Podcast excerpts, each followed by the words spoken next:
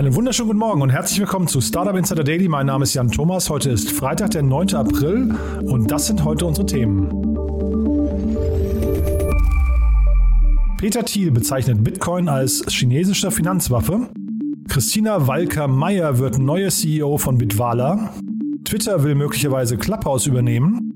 About You stellt die Weichen für seinen Börsengang. Und Elon Musk wettert öffentlich gegen die deutsche Bürokratie. Da muss man sagen, wo er recht hat, hat er recht. Ja, außerdem heute bei uns zu Gast im Rahmen unserer Reihe Investments und Exits Daniel Wild von Mountain Alliance und wir haben zwei ziemlich coole Themen besprochen, finde ich. Äh, die hat sich Daniel ausgesucht und zwar zum einen die große Runde bei Aux Money. Ob es eine Runde ist oder nicht, das wird uns Daniel gleich verraten. Und dann haben wir über Flash Coffee gesprochen und auch das ist ein Thema, das mich ziemlich umgehauen hat, denn da entsteht eine Kaffeekette. Aber was erzähle ich hier? Das gleich nach den Nachrichten mit Anna Dressel und die wie immer nach den Verbraucherhinweisen und die kommen jetzt. Werbung. Diese Folge wird präsentiert von Moss. Die Firmenkreditkarte, die speziell für deutsche Startups und Tech-Unternehmen entwickelt wurde. Mit Moss digitalisiert ihr eure Unternehmensausgaben mit Kreditkarten für das ganze Team. Die Moss-App erfasst alle Ausgabendaten automatisch. Ausgabe tätigen, Beleg hochladen, Kostenstelle auswählen und alle Daten per Klick an Datev exportieren. Mit Moss profitieren Gründer und Finanzteams von voller Ausgabetransparenz und schlanken Buchhaltungsprozessen ohne lästigen Papierkram. Für eine unverbindliche Demo von Moss geht auf getmoss.com. Verweist auf diesen Podcast und nutzt Moss drei Monate lang gratis.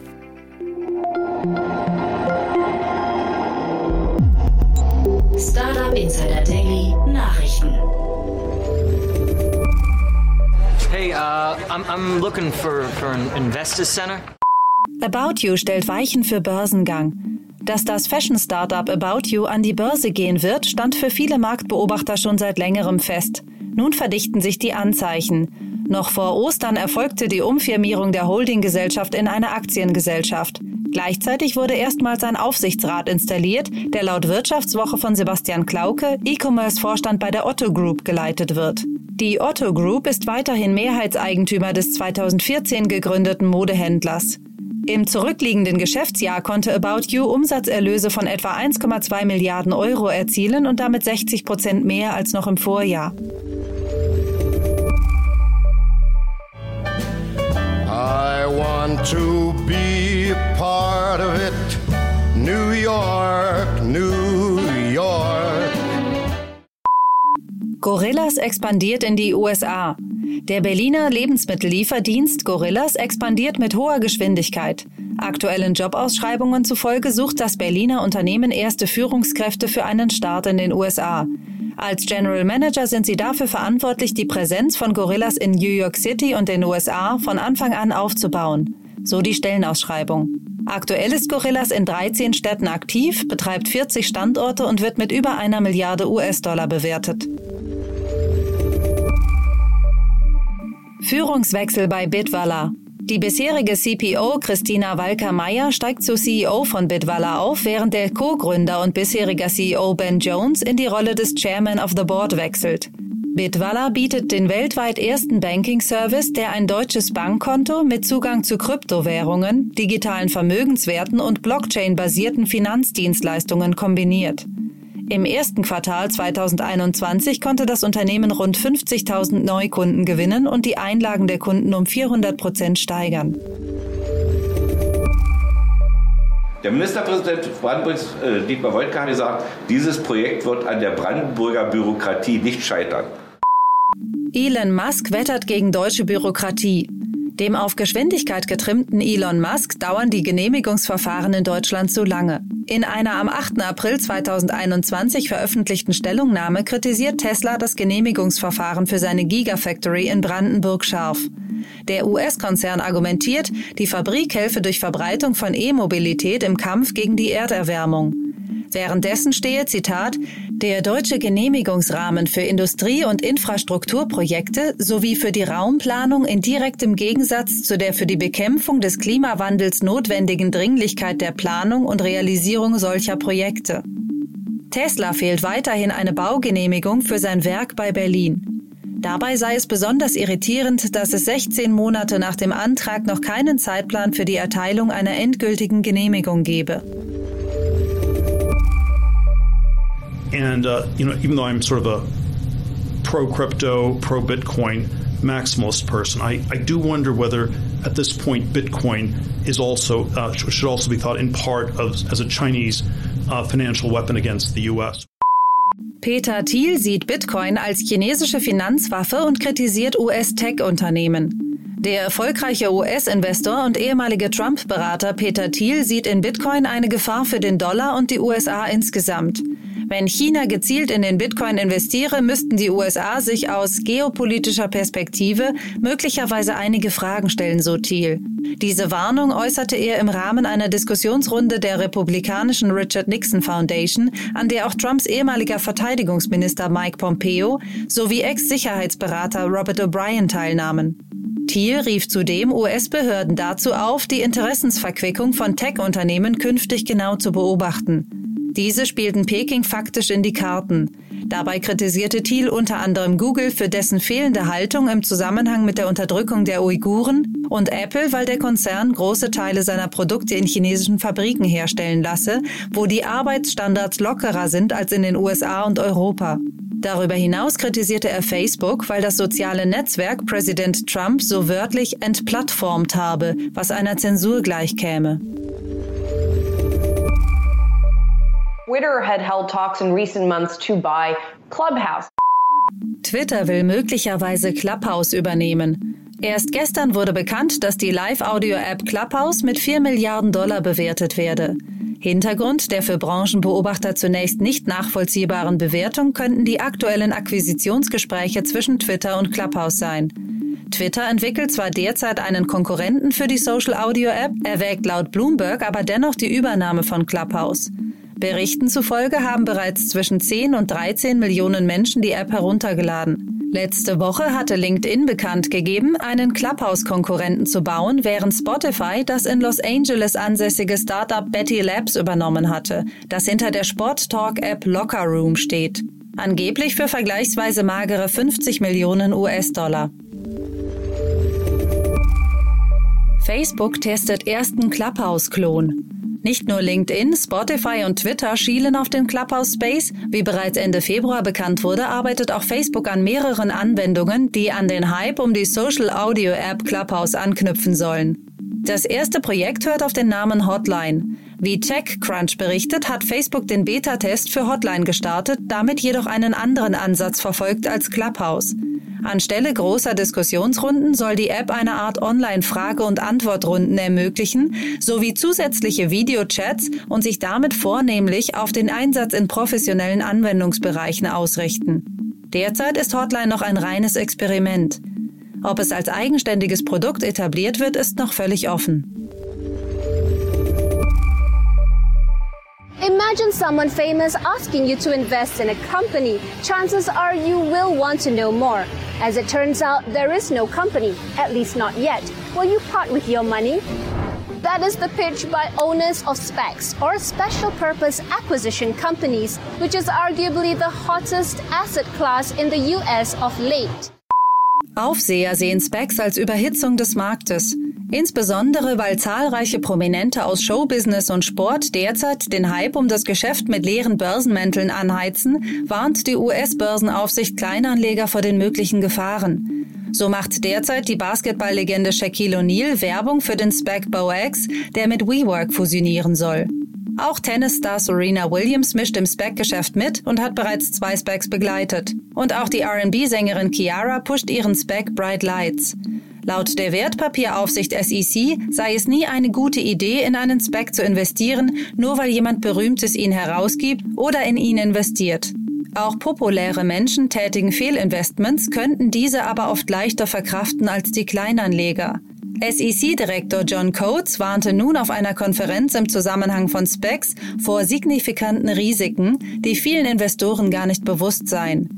Die SEC leite daher Untersuchungen ein und werde bei einer Reihe von Banken Informationen zu Gebühren, Transaktionsvolumina und Risikokontrollen einsammeln. Im März kamen in den USA erstmals in einem Monat mehr als 100 Specs an den Markt. Lass die Affen aus dem Zoo. Lass die Affen aus dem Zoo. Lass die Affen aus dem Zoo. Jan Böhmermann deckt Schwachstellen von Luca-App auf. Mit einer Guerilla-Aktion hat der bekannte TV-Moderator Jan Böhmermann auf eine Schwachstelle der Corona-App Luca aufmerksam gemacht. In der Nacht vom 7. April twitterte Böhmermann, war ganz schön was los gestern Nacht im Zoo Osnabrück und fügte eine Grafik bei, laut der zwischen 4 und 8 Uhr am Morgen mehr als 100 Menschen im Zoo Osnabrück waren. Dabei handelte es sich jedoch nicht um echte Besucher, sondern um Luca-Nutzer, die digital im Tierpark eincheckten. Stunden zuvor hatte Böhmermann mit seinen Followern eine Anleitung geteilt, zusammen mit einem abfotografierten QR-Code. Dadurch war es den Nutzern möglich, im Zoo Osnabrück einzuchecken, obwohl sie nicht dort waren. Das hinter Luca stehende Berliner Startup Nexenio sieht jedoch kein Versagen der App, sondern eher die fehlende Eigenverantwortung vieler Nutzer. Luca wurde inzwischen von mehreren Bundesländern lizenziert, mit dem Ziel, die Kontaktverfolgung einfacher und zuverlässiger zu machen. Daily Fun Fact.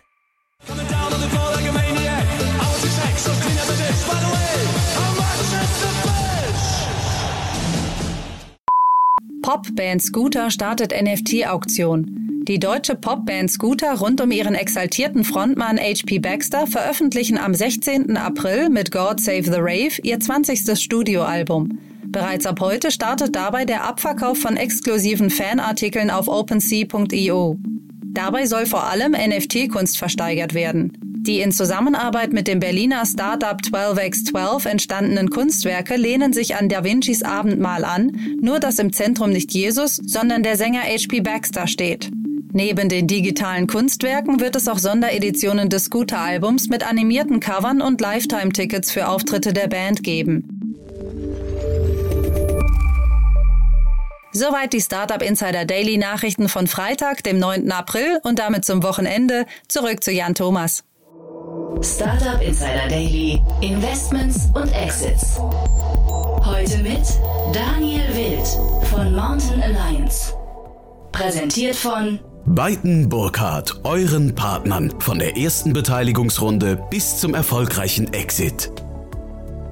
Super, also ich freue mich. Daniel Wild ist wieder hier von Mountain Alliance. Äh, Daniel, toll, dass du da bist. Hallo. Ja, freut mich auch. Bin immer gern dabei. Ja, super. Und du hast zwei mega spannende Themen mitgebracht, finde ich. Ja, genau. Also Aux Money ähm, als erstes und Flash Coffee als zweites. Vielleicht fangen wir mit Aux Money an. Fantastisch, ja. Mhm. Weil die gerade eine aktuelle Meldung hatten, nämlich dass aktuell ähm, Citigroup und der Vermögensverwalter Cenavari aus Luxemburg 250 Millionen Euro reingegeben haben. Bei diesem reingegeben haben, man mal gleich nachhaken, muss sagen, die haben Geld zur Verfügung gestellt, das über die Plattform als Peer-to-Peer-Kredit gegeben wird. Das heißt, das ist keine Investmentrunde, ist auch kein FK für die Company, sondern die treten als Gläubiger auf und über die Plattform Aux Money, die ja Peer-to-Peer-Lending macht, werden diese 250 Millionen an kleine Kreditnehmer vergeben. Mhm. Ich habe gesehen, ich habe mir gerade die Webseite nochmal angeguckt, bis 50.000 Euro ist, glaube ich, die Größenordnung, in der man da zumindest über die Webseite buchen kann. Ganz genau. Und das gefällt mir super, weil was wir hier haben, ist die klassische Disruption, um einen etwas überstrapazierten Begriff zu wählen, oder die digitale Transformation des Konsumentenkreditgeschäftes. Das haben früher eine Targo-Bank gemacht. Oder andere machen das auch heute noch. Banco Santander. Das sind alles Banken, die berühmt sind für das Endkundenkreditgeschäft. Und Citigroup, by the way, ist auch ein Player in dem Bereich, aber natürlich weltweit viel größerer.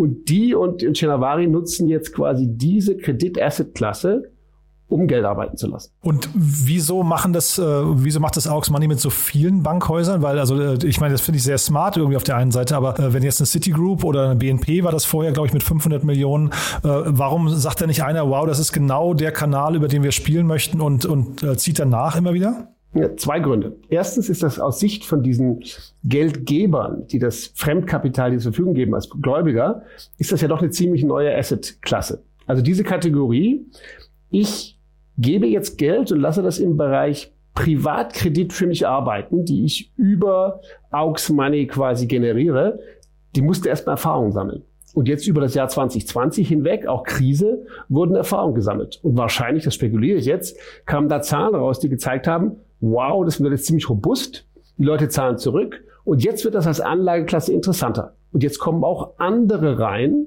wie eben Citigroup und, und Chenavari, die hier diese Asset-Klasse nutzen wollen. Mhm. Und sag mal, dieser, dieser Marktzugang oder diese Position, die sich Aux Money da aufbaut, die ist doch super spannend, oder? Ja, die ist super spannend, vor allen Dingen, weil ich bin einer der ersten Investoren gewesen, äh, in Smava. Ich habe in Smava investiert im Jahr 2006 oder 2007 mit meinem privaten Vehikel Tiburon, da, da wo ich immer nur Seed Investments mache quasi. Und das war für mich ein typisches Beispiel von einem tollen Team, Alex Artope, die Peer-to-Peer-Lending machen wollten was ganz was Neues. Und da war die Idee wirklich, kleine Sparer geben Kredite und kleine Kreditnehmer, also kleine Menschen matchen, nehmen die Kredite. Und Smava hat das lange gemacht, aber er hat sich irgendwann gewandelt in das, was es heute ist, nämlich eine Kreditvergleichsplattform. Und da hat Smava irgendwann auch noch jetzt vor kurzem Finanzcheck übernommen und ist jetzt wahrscheinlich der Hauptwettbewerber oder auch wahrscheinlich in dem Bereich größer als Check24 als Kreditvergleicher. Aber ursprünglich gestartet sind die mit Peer-to-Peer-Lending. Und das war ein Geschäft, was, glaube ich, sehr, sehr schwierig war, um es ans Laufen zu bekommen, vor allen Dingen in der Niedrigzinsphase.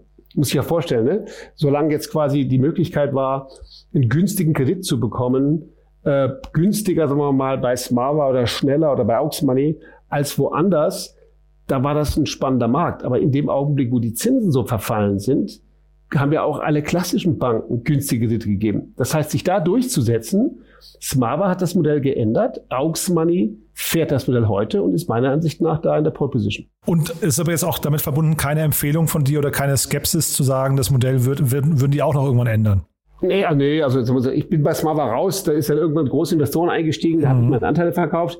Ich glaube nicht, dass Smava jetzt zurückgeht zu Peer-to-Peer. -Peer. Nee, ich meine aber andersrum, Aux, Aux Money, dass die jetzt irgendwann den Smava-Weg gehen müssten. Nee, glaube ich nicht. Glaube ich nicht. Ich glaube, die haben das gut gemacht. Gerade, dass die jetzt so viel Geld bekommen, mhm. das zeigt für mich, dass die was geschafft haben, was mich damals auch ursprünglich fasziniert hat, nämlich schafft man es, ein ureigenes Bankgeschäft, mhm. nämlich das Geschäft mit äh, Konsumentenkrediten, anders darzustellen, nämlich ohne Bank. Besser gesagt, mit der Bank nur noch als Gläubiger, aber nicht mehr als Risikotransformator. Und das haben die geschafft.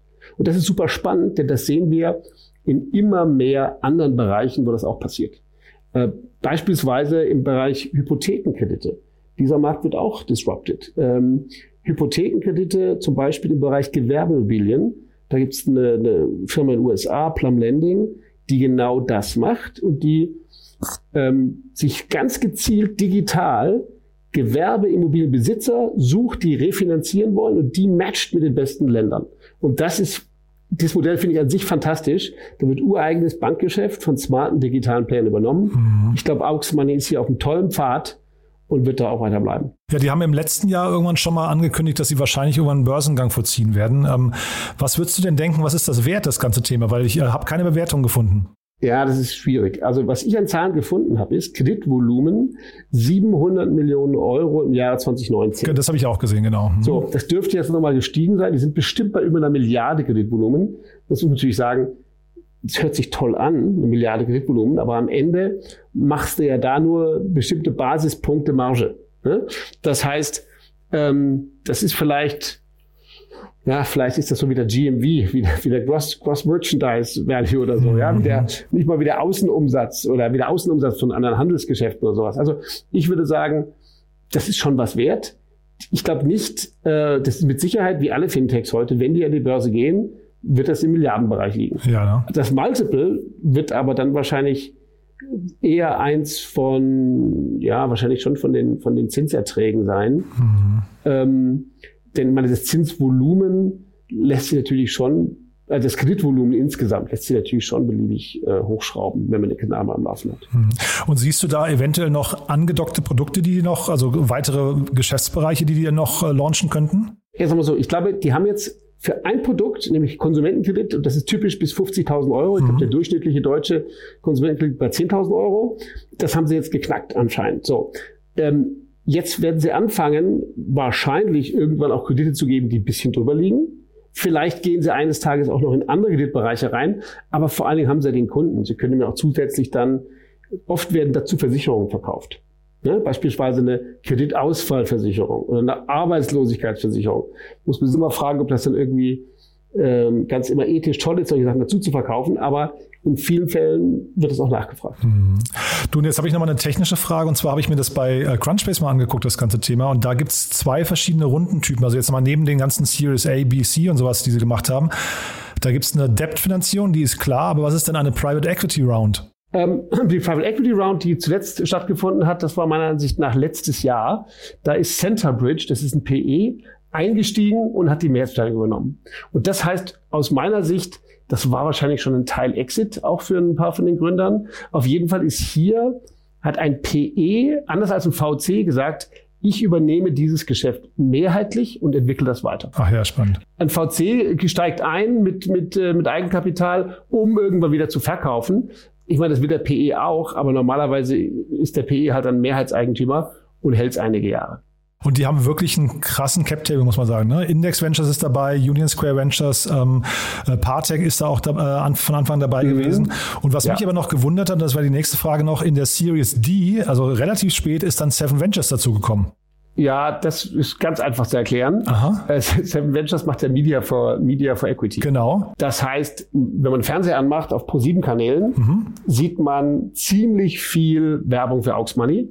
Und das ist auch ein typisches Geschäft, ein typisches Endkundengeschäft, was durch TV ganz stark getrieben werden kann. Ach, guck mal. Ich glaube, wir hatten schon mal darüber gesprochen. Ich bin ja auch ein B2C-Guy ursprünglich mhm. und habe meine ersten Firmen über TV groß gemacht. Und wir haben auch für, für Smava jahrelanges TV gemacht. Also gerade solche endkundenbezogenen Finanz, aber auch grundsätzlich Konsumentenprodukte kann man über TV super wachsen lassen. Und in dem Fall nutzen die halt Media von Pro7 um sich noch bekannter und noch stärker zu machen. Ah ja, nee, ich, also ich gucke zu wenig lineares Fernsehen, um das gesehen zu haben, aber äh, ich hätte jetzt gedacht, das ist in der Series D schon zu teuer für Pro7. Nee, das glaube ich nicht. Nee? Ich glaube, das Pro7 ähm, super, also A, haben die ja auch Geld, kann auch sein, dass sie mit, zusätzlich mit Geld reingegangen sind. Ah. Die sind auch bei Verivox beteiligt äh, als Pro7 und so, das heißt, die haben auch schon Interesse an den Themen, aber für Pro7, gerade wenn es um Media geht, da kann Pro7 ja sehr, sehr viel Wert hinlegen in Form mhm. von Media Stimmt. und damit ganz entspannt bei so einer Runde mitmachen. Ja, super spannend.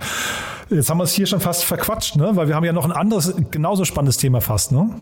Ja, genau, Flash Coffee. Also erstmal äh, super beeindruckend. Ähm, Ex-Rocketmann, äh, David Brumier heißt er, glaube ich, der jetzt hier eine Kaffeekette in Südostasien hochzieht. Erstmal, ich bin selber Südostasien-Fan. Ich war auch regelmäßig in Jakarta. Ich glaube, ich war sogar schon mal im Flash Coffee.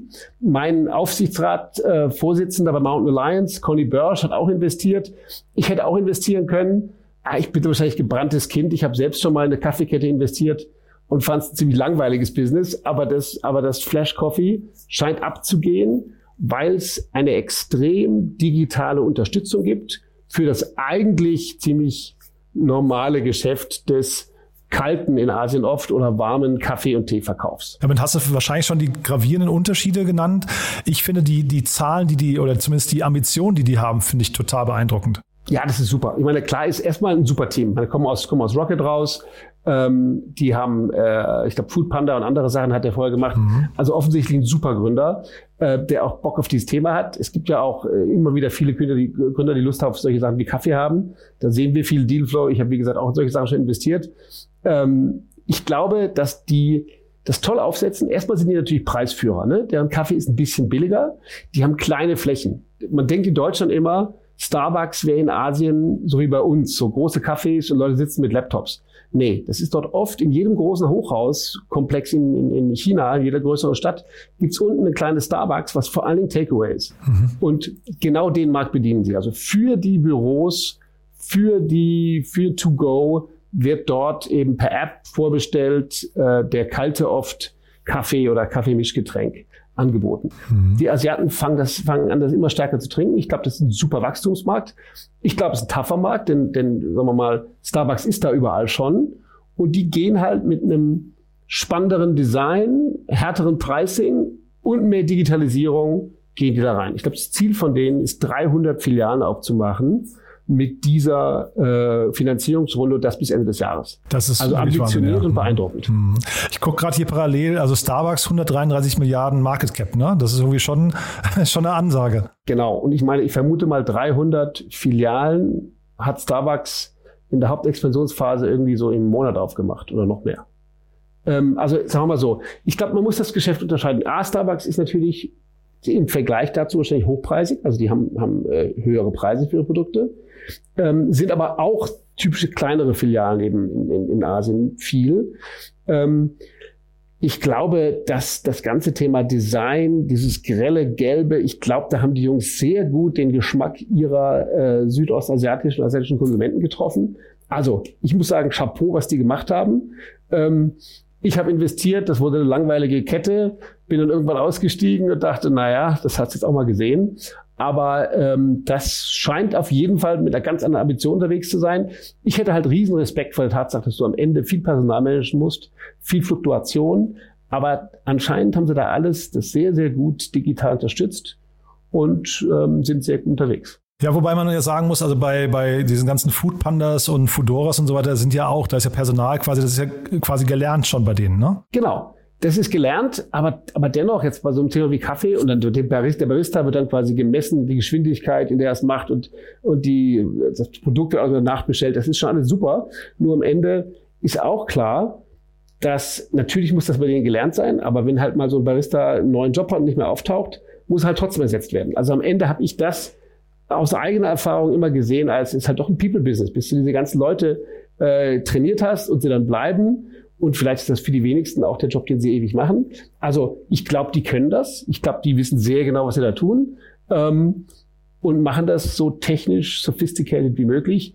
Ich hätte davor Respekt, darum habe ich ja nicht investiert, aber ich glaube, die machen, ich freue mich sehr zu sehen, dass das so abzugehen scheint. Haben wir eigentlich gerade die Details von der Runde schon genannt? Nee, ne? Nee, 13 Millionen wurden eingesammelt.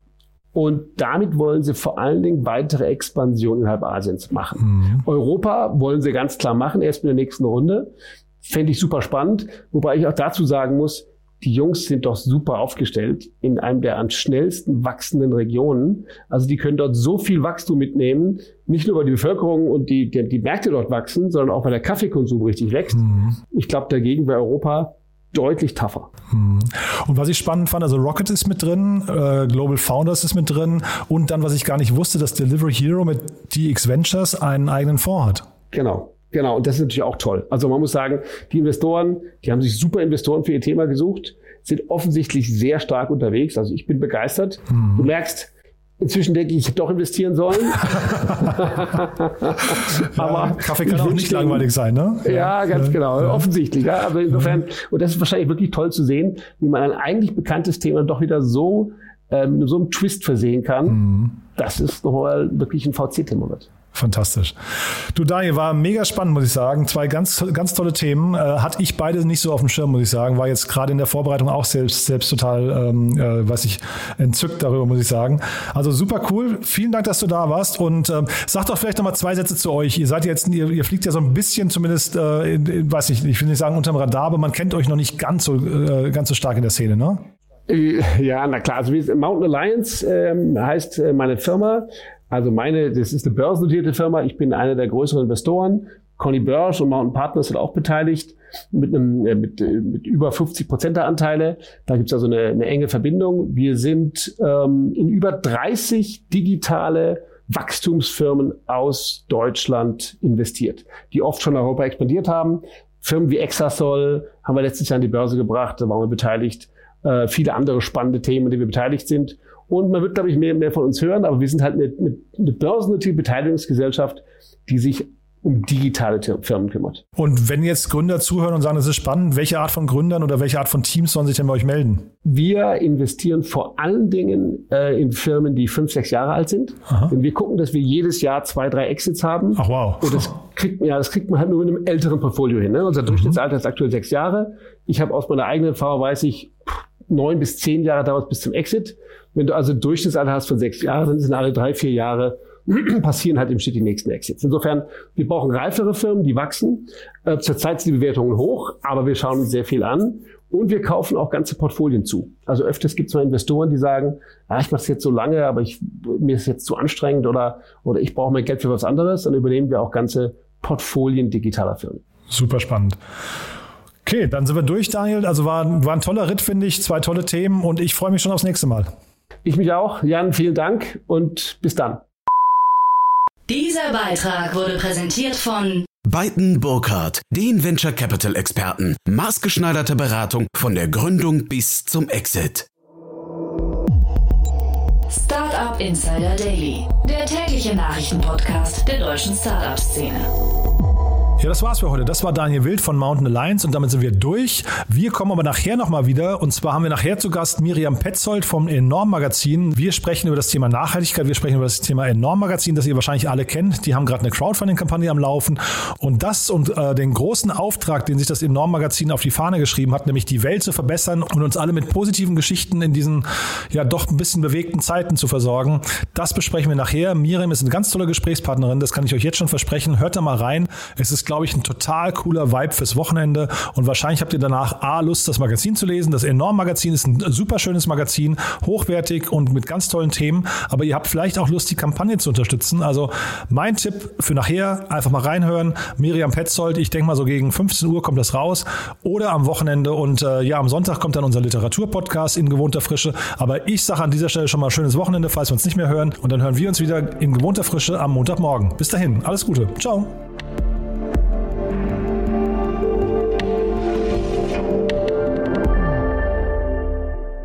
Diese Sendung wurde präsentiert von Moss, der Firmenkreditkarte, die speziell für deutsche Startups und Tech-Unternehmen entwickelt wurde. Alle weiteren Informationen auf getmoss.de.